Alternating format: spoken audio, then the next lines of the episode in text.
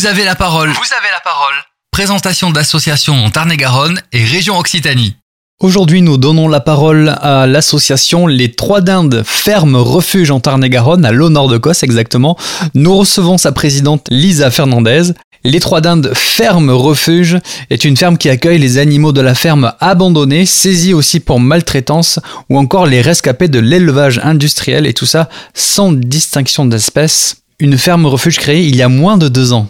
Bonjour Lisa et merci d'être avec nous. Comment a débuté votre ferme refuge? Alors ben, simplement, il euh, faut savoir que je vis à la campagne depuis toute petite et qu'avec ma mère déjà, on euh, sauvait plein d'animaux, euh, des chiens blessés, errants, euh, des oiseaux, enfin tout ce qui était sauvable. Arrivé à un moment de ma vie où professionnellement j'avais un peu plus la possibilité d'attribuer du temps à cette activité-là hein, de sauvetage, on s'est dit euh, pourquoi pas monter carrément un refuge pour pouvoir euh, agir à plus grande échelle. Donc on a créé une association appelée les Trois Dindes parce qu'on est euh, trois nénettes à l'initiative du projet.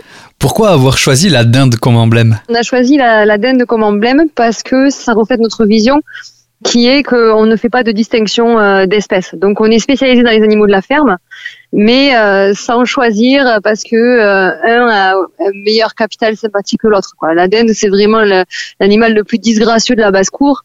Et c'est vraiment pour ça qu'on l'a choisi comme emblème aussi, pour montrer que on ne faisait pas de différence entre les animaux.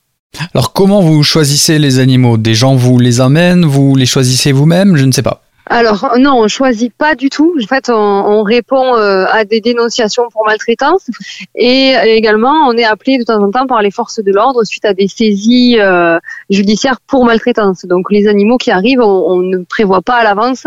On est toujours un peu dans l'urgence à devoir s'adapter au sauvetage euh, qu'on va devoir faire.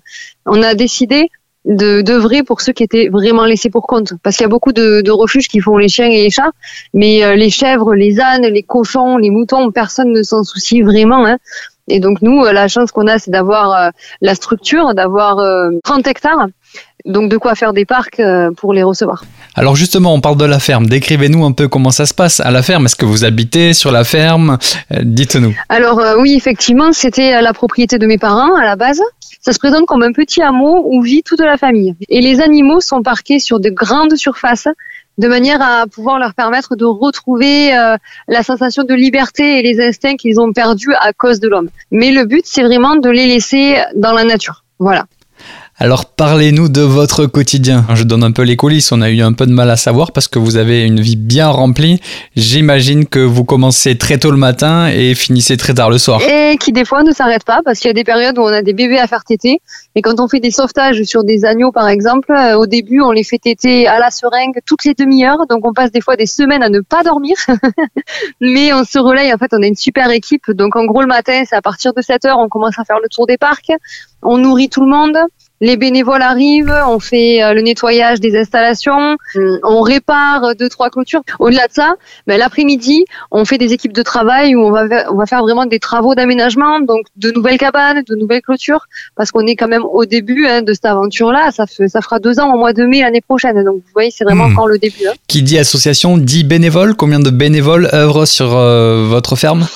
Alors, je dirais qu'il y a une vingtaine de bénévoles qui se relayent fréquemment un noyau dur de 10 personnes qui, euh, qui viennent très souvent.